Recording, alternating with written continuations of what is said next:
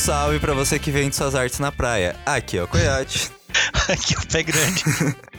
E estamos começando mais um Prosa Focada. E atendendo pedidos, hoje nós vamos fazer sobre mitologia da arte. Igual a gente falou no nosso primeiro episódio de Prosa Focada, que nós pedimos fazer a mitologia que vocês quisessem, incluindo da arte. Nós vamos fazer dela. Cá estamos nós. Bem, é, pra gravar com a gente aqui tinha que estar Camila do Em Branco Podcast, mas infelizmente ela não pôde vir. Mas a gente deixa aqui o agradecimento pra ela por ter sugerido o tema. Muito obrigado, Camila. Muito obrigado. E aí, recadinhos vamos deixar pro fim e bora lá pro show!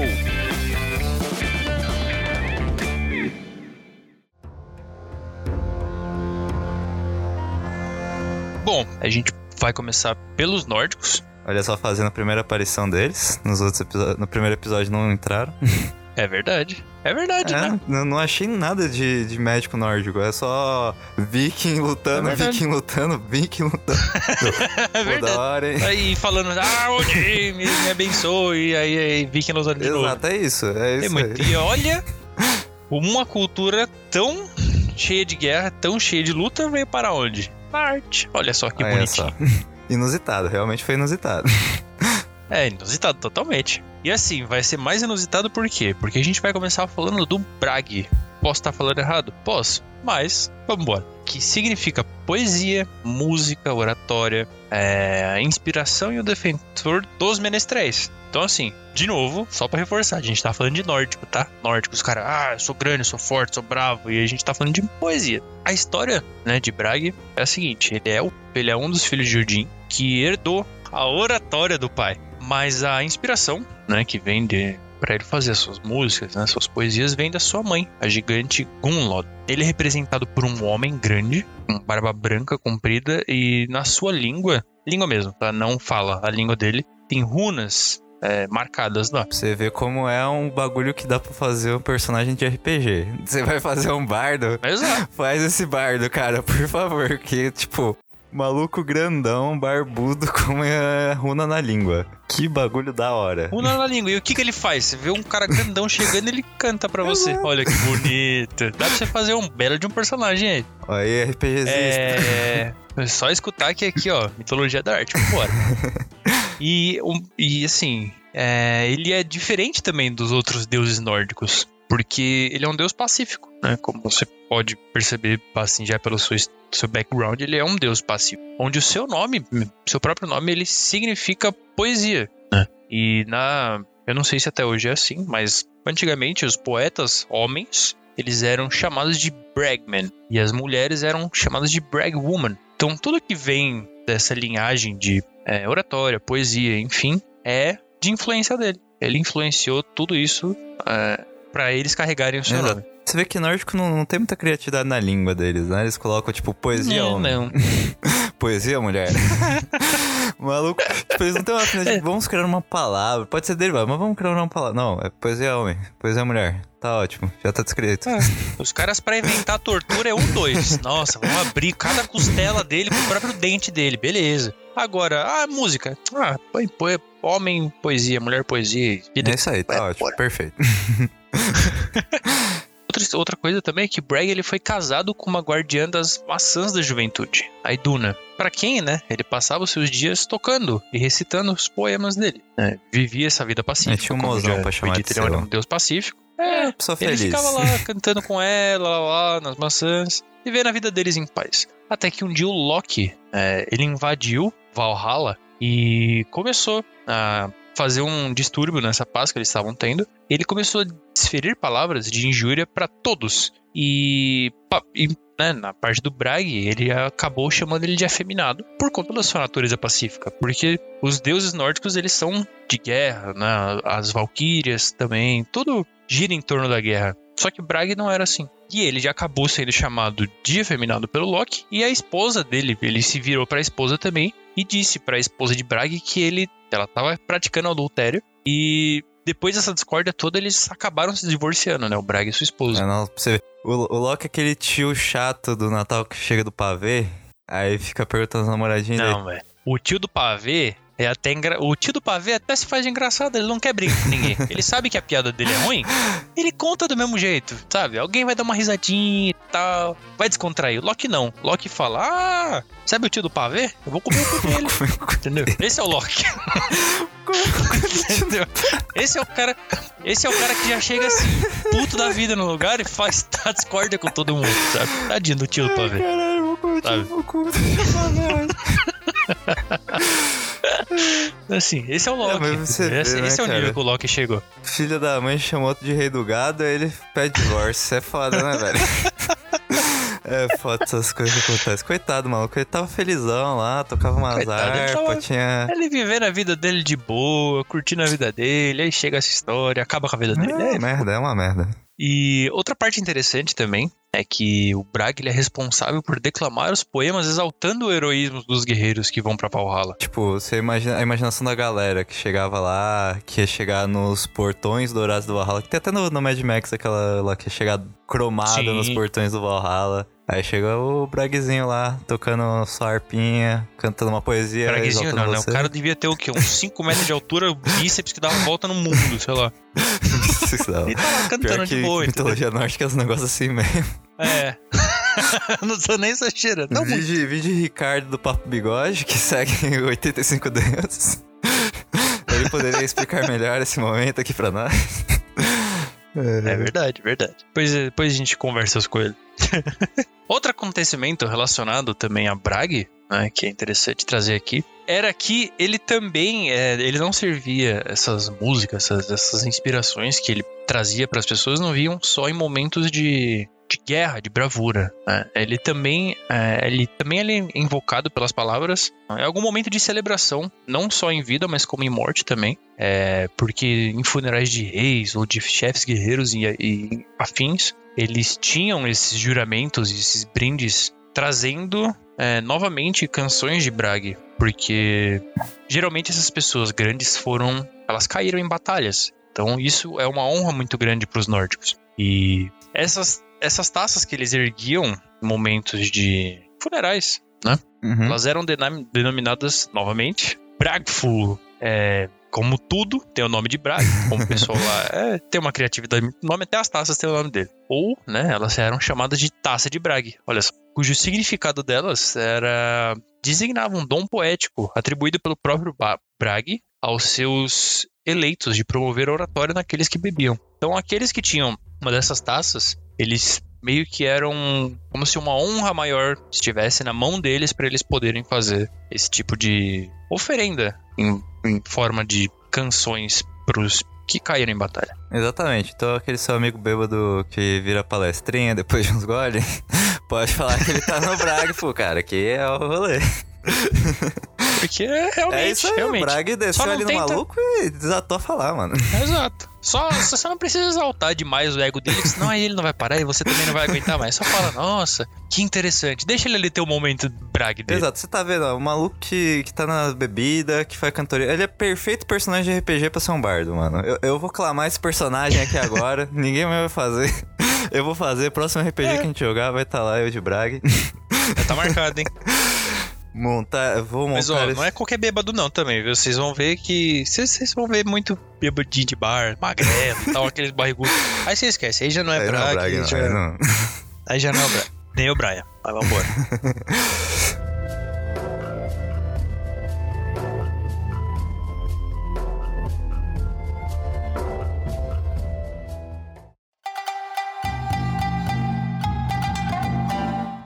Bora lá pra próxima mitologia, agora indo para o Japão. Isso aí, naruteiros de plantão, nós vamos falar do Japão agora.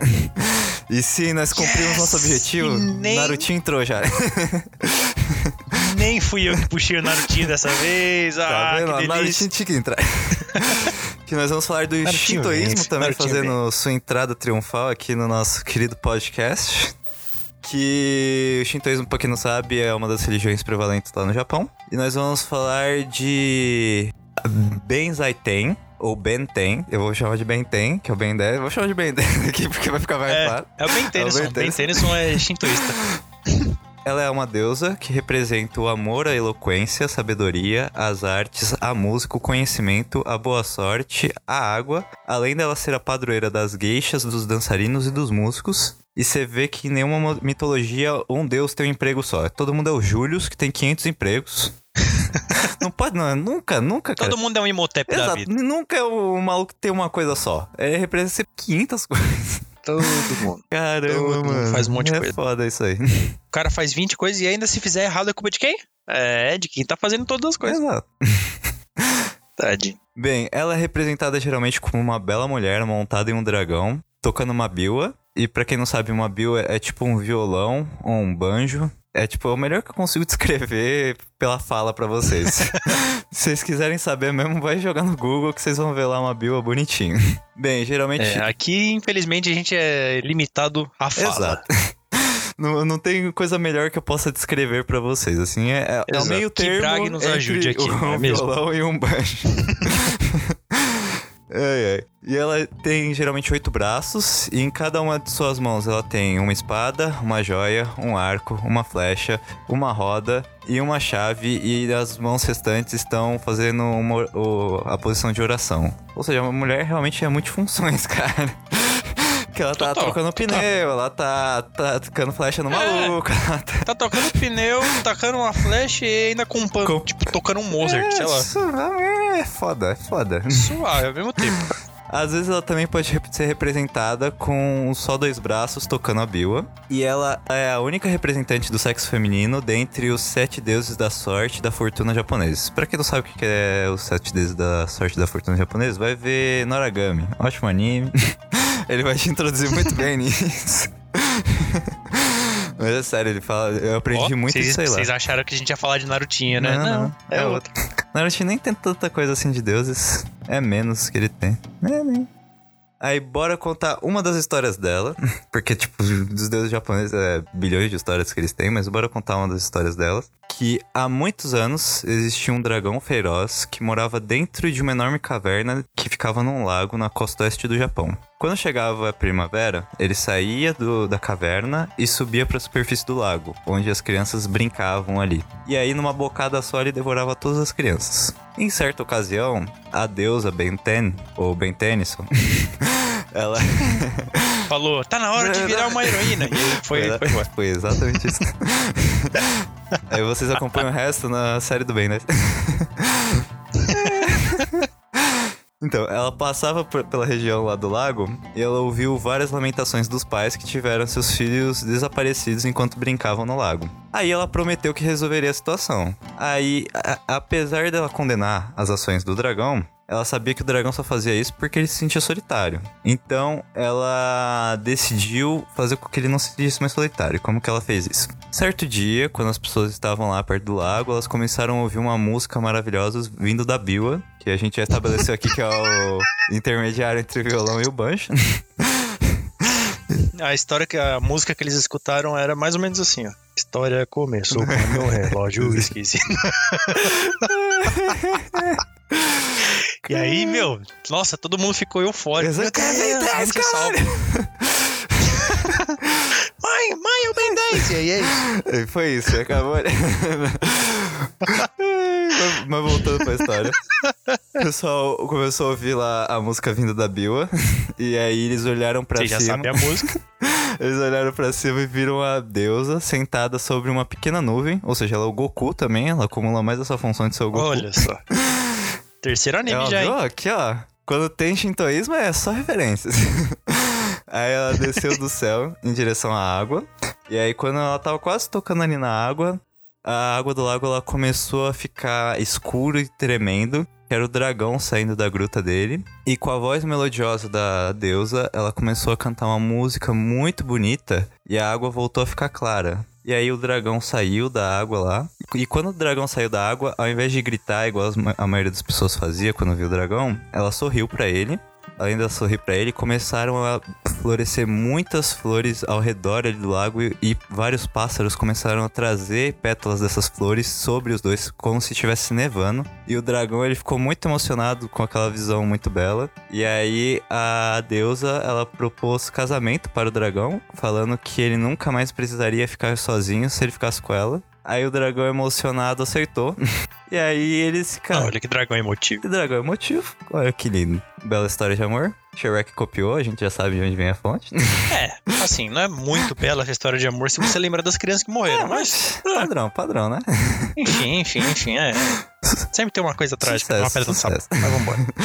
Mas ó, o que a gente aprendeu? Se você não pode derrotar um dragão, casa com ele. Shrek já ensinou a Mas gente. com ele, é verdade. Deusa, Ben- a Deusa Ben 10 também já ensinou aqui, ó, os ensinamentos. Se você não pode derrotar Mas, um ó. dragão, case com ele. Case-se com ele. E pra comemorar esse, essa ocasião, o lago, ele recebeu o nome de Biwa. Então, realmente, esse lago existe no Japão. E E aí... realmente vá procurar uma imagem de uma biwa, porque é Exato, muito que difícil é muito difícil falar imaginar, ela- assim, pela essa bela descrição que a gente fez. Mas você vai olhar, quando você for olhar, você vai falar, realmente, é o intermediário entre um violão e um banjo. Provavelmente na edição o editor botou agora de fundo o som de, de uma música com Biwa, pra vocês saberem como é que é o som dela também. Mas daí fica a cargo do editor Ou a aí. música do Ben 10. Ou a Mas música do aí é editor que manda. editor, e editor, é editor. Aí o editor manda e vambora.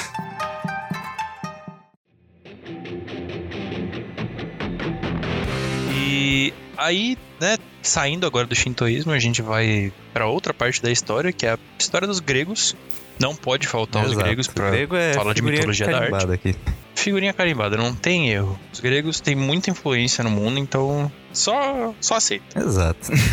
É, só que na parte dos gregos a gente vai focar nas musas. Aí eu vou falar um pouco da história delas, que é a seguinte: depois da derrota dos titãs, porque quem não sabe, o Olimpo teve essa luta dos de Zeus, Odin. Oh, caralho, olha só. Falei de Odin lá em cima, vou trazer o Odin pra Grécia trouxe também. novo. Daqui a É, pouco vem o Ben 10 também. é, é, ixi, o Ben 10 apareceu, deu uma rasenga no Goku, e é isso, É vambora.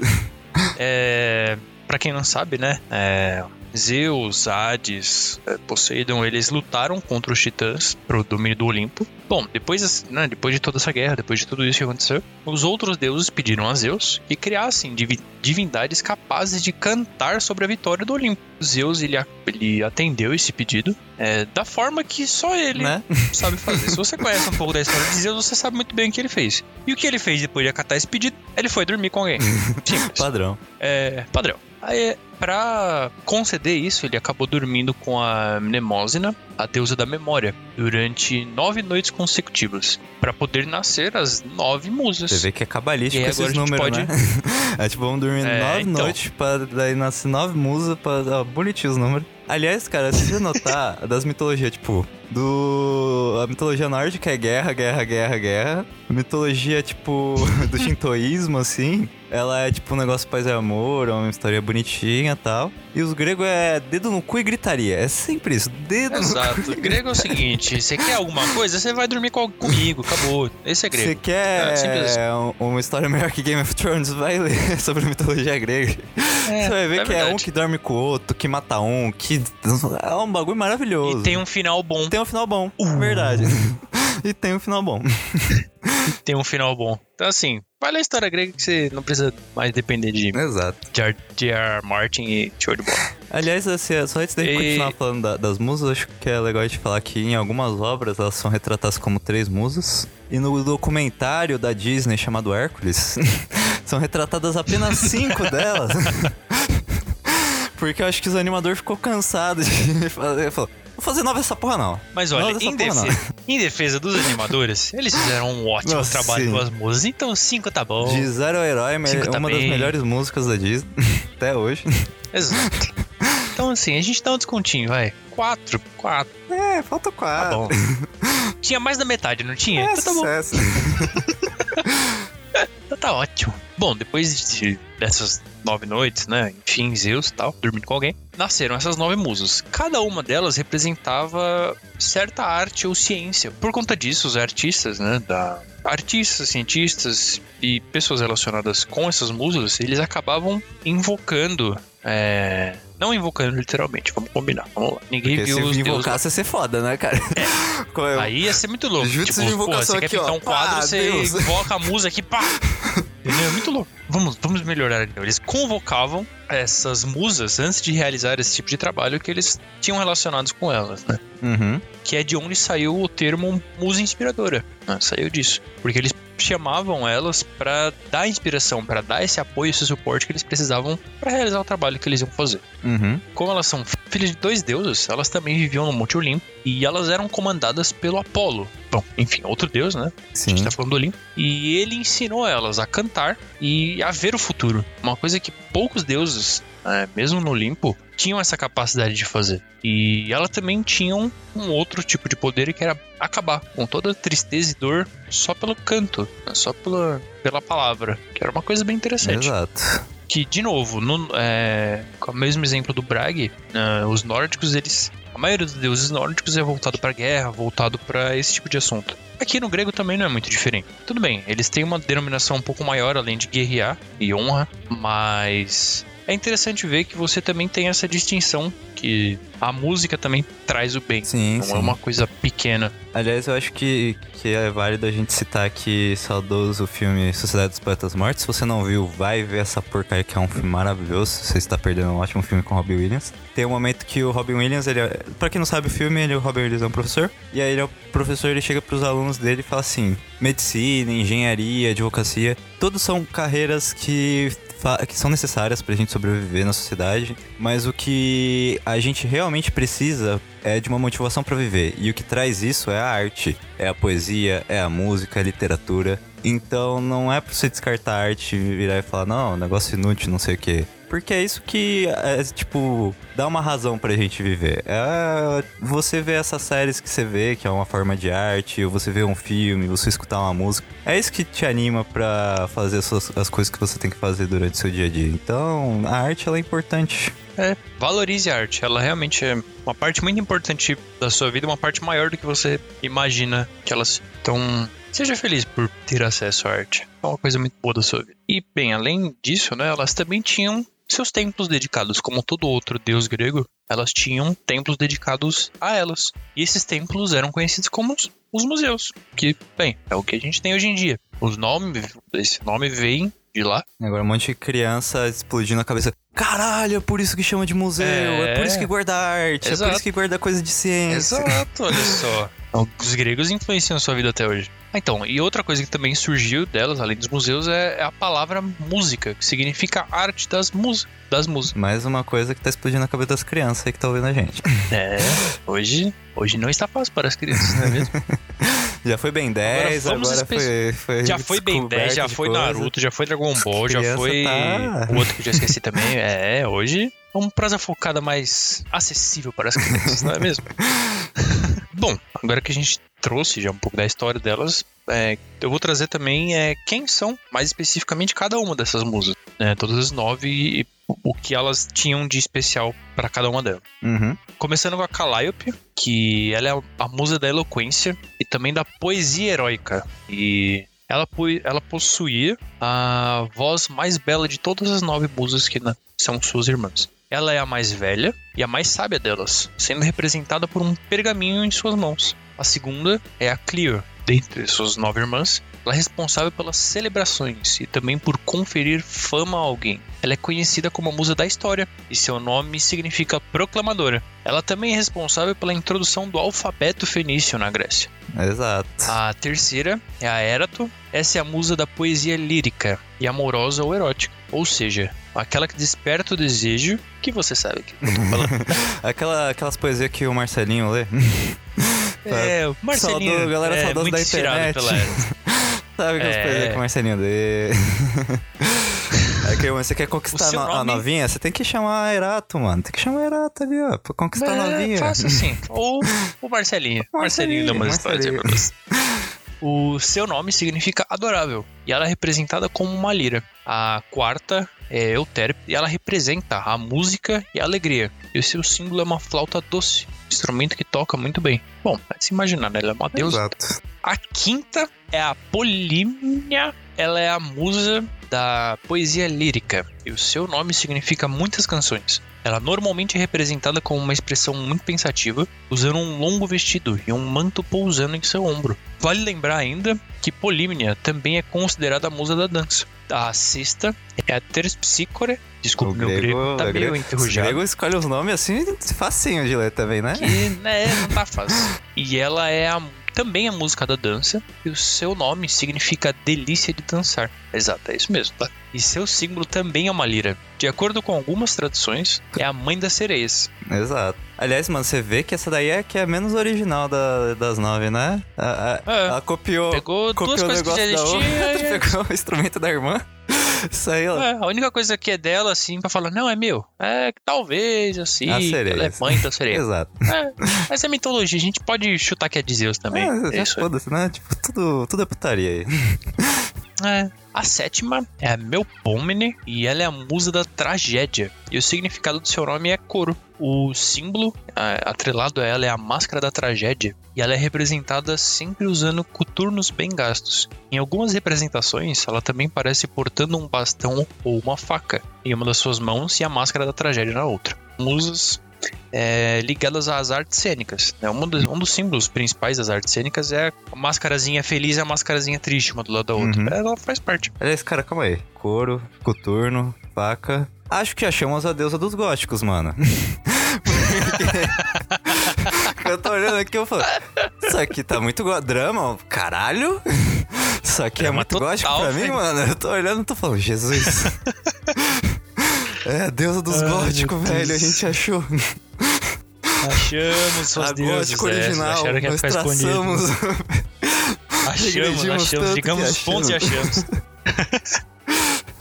A oitava musa é a Thalia. Ela representa a comédia e a festividade. Ao contrário da Melpomene, ela é representada sempre com a máscara da comédia. É aquela máscara com um sorrisinho feliz. E o seu nome significa festividade, ou seja, aquela que estimula as celebrações. Completando o parzinho das artes cênicas, né, que é a máscara feliz e a máscara triste. E a nona e a última é a Urânia, e onde o seu nome representa a rainha das montanhas. Ela também é a musa da astrologia e da astronomia. Ou seja, a doida dos signos. Mas a tadinha, a astronomia tá junto. Por isso, a sua representação ela também sempre é atrelada com um globo e um compasso em suas mãos, sendo a musa inspiradora das, de geólogos e astrônomos. Ah, ela também se veste com um manto que é bordado de estrelas e tem os seus olhos sempre voltados ao céu. Então, assim, ela até pode acreditar, acreditar não, ela até pode saber qual que é o signo de quem, mas você vê que ela é uma pessoa um pouco mais inteligente do que isso. É, não, pra mim essa descrição parece que é muito da, da Luna, mano. Aqui revivendo nosso episódio É passado, eu eu olho e falo, parece a Luna. A Luna faria isso. É verdade, é verdade.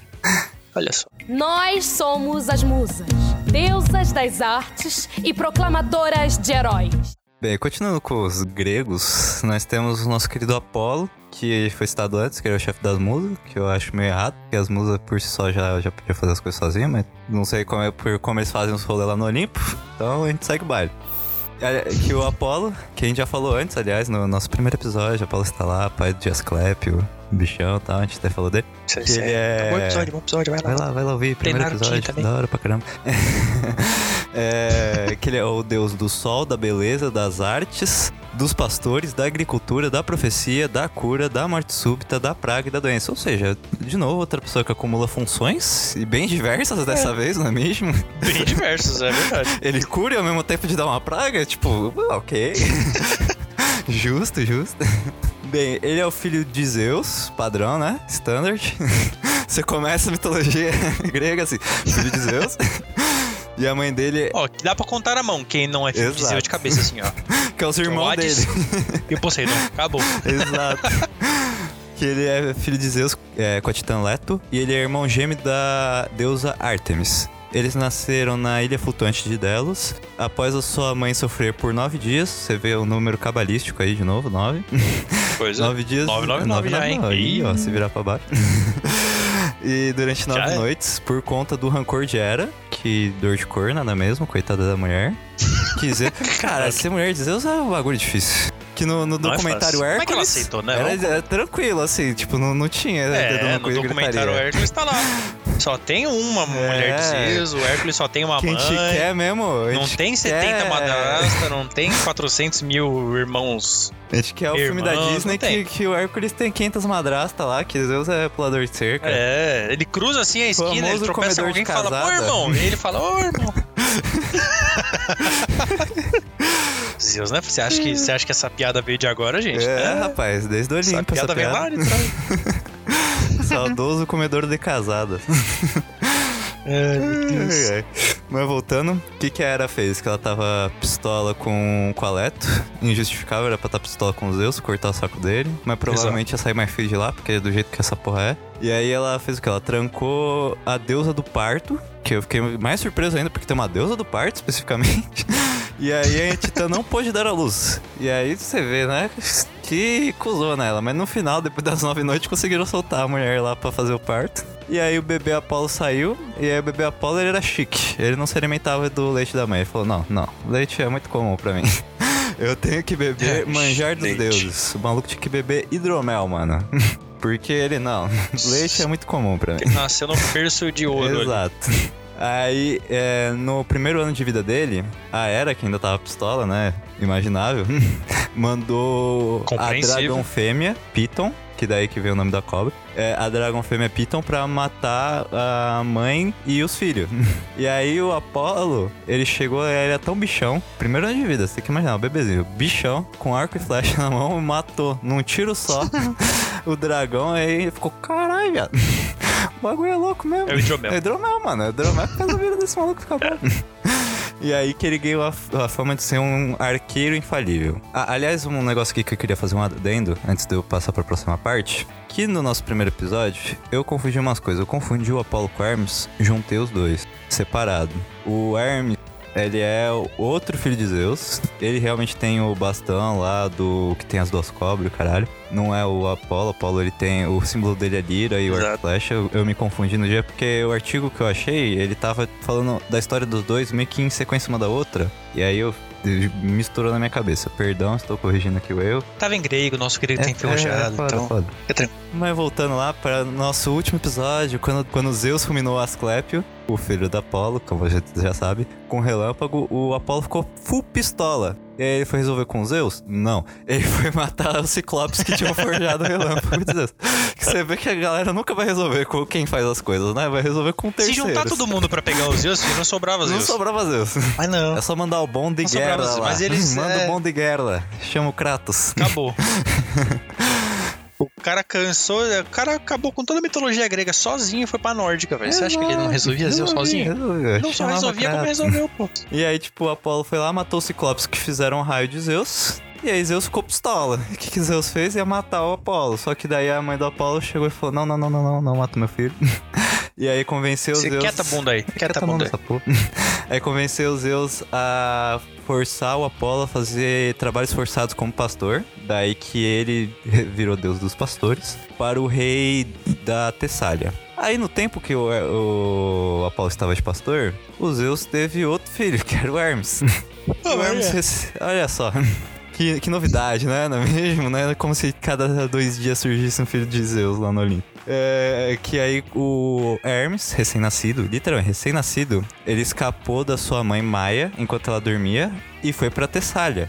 E quando ele foi pra Tessália, ele roubou todas as vacas que o Apolo tinha que cuidar. E aí ele levou elas pra uma caverna. Quando ele chegou na caverna, ele encontrou uma tartaruga. Aí ele matou a tartaruga. Aí o que, que ele fez? Ele pegou, matou as vacas, tirou a tripa da vaca e pegou, matou a tartaruga. E pegou o, tar- o casco da tartaruga. E juntou as tripas da vaca com o casco da tartaruga e fez a primeira lira. E agora eu queria que, tipo, vocês parassem um momento aqui, eu vou até parar um pouco a história, pra montar essa imagem mental. De um casco gigante de tartaruga Faça esse exercício.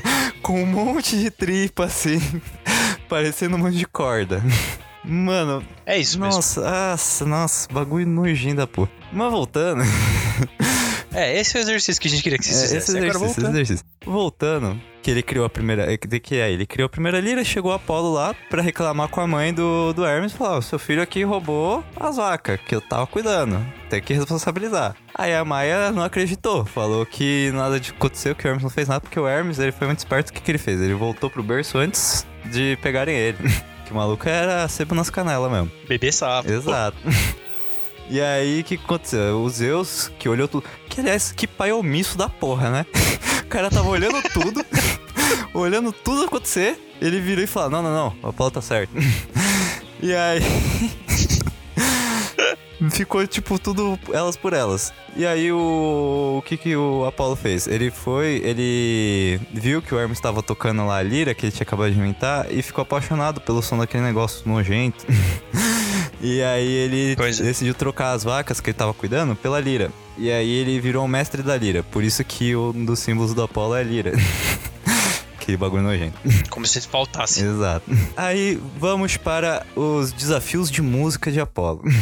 que o negócio é bonito. Certa vez, Pan, outro deus grego, é, ele queria comparar a música dele com a música de Apolo. E desafiou ele para um concurso. Show-off de música.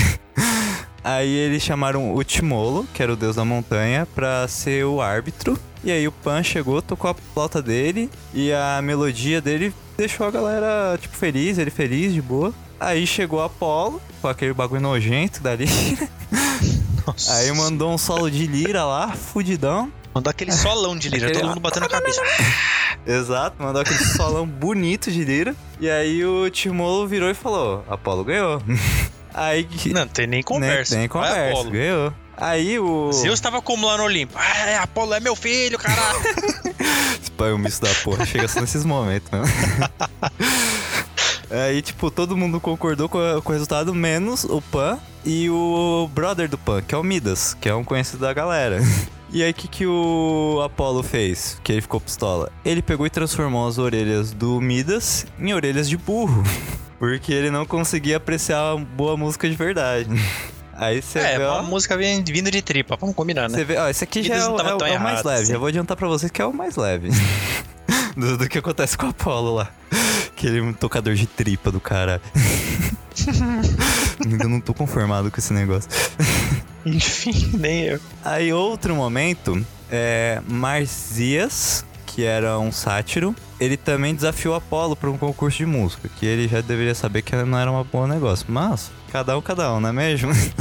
É, cada doido com a sua loucura, né? E aí eles concordaram que o vencedor podia fazer o que quisesse com o derrotado. Aí o concurso foi habilitado pelas musas, nossas queridas musas já citadas, nove lá, ou as cinco se você for um, um fã do documentário Air.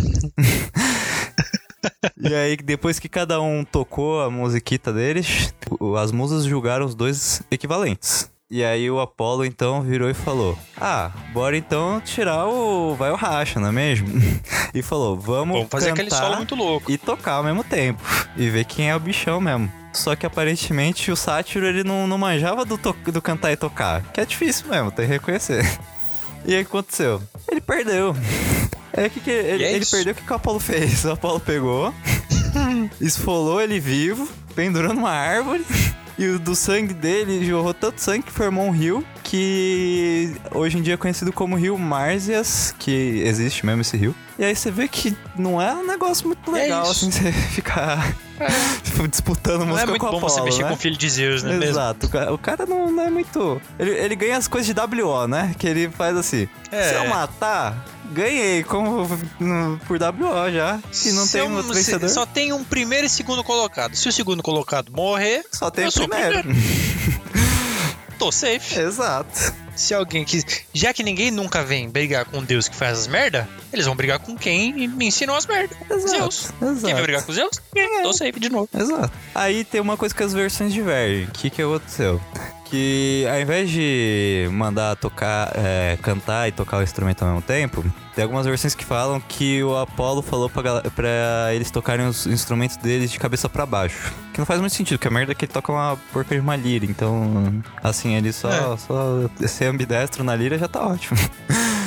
Exato. Aí, mas tudo bem, tudo bem, segue o baile. Aí, em outra ocasião, um filho do, do Apolo, o Siniras, ele chegou e, desafiou o pai dele pro, pro um outro show-off de música. E aí, Você quando- já imagina que a história não vai acabar bem, não é mesmo? e aí o Sinilhas perdeu e se matou.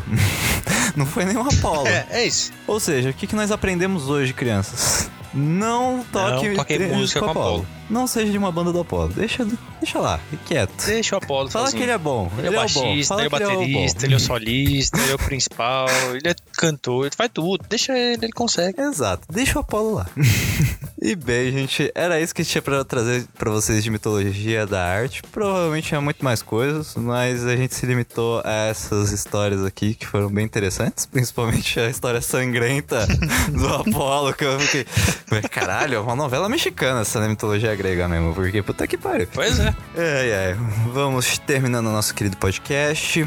Por favor, passe ele pra três pessoas, que eu vou passar pra três pessoas e pra três pessoas até a gente ter um milhão de ouvintes e sermos o, o podcast mais famoso do Brasil, aquela coisa maravilhosa que vocês já sabem. Siga a gente nas É nossas isso. redes sociais, no Instagram e no Twitter, arroba Proserrada, no Facebook, arroba Proserrada Podcast e no nosso querido YouTube, que o canal se chama Proserrada. E por favor, se inscrevam lá porque a gente vai colocar várias novidades que vão ser exclusivas do YouTube lá. Então, vai seguindo a gente, se inscreve, ativa o sininho, aquelas coisas lá que o youtuber pede pra vocês fazerem. Faz lá no nosso canal, não custa nada, é rapidinho. Vai doer, não. É uh, Além disso, se você quiser acrescentar alguma coisa que a gente esqueceu de falar nesse podcast, se você ah, quer complementar alguma coisa que a gente falou, ou só xingar a gente também, pode mandar um e-mail pra gente no proserrada.gmail.com ou uma mensagem para as nossas redes sociais previamente ditas. Ah, sempre bom lembrar que nós fazemos parte da iniciativa Podcasters Unidos, uma iniciativa de podcasts underground de alta qualidade como este podcast que vos fala.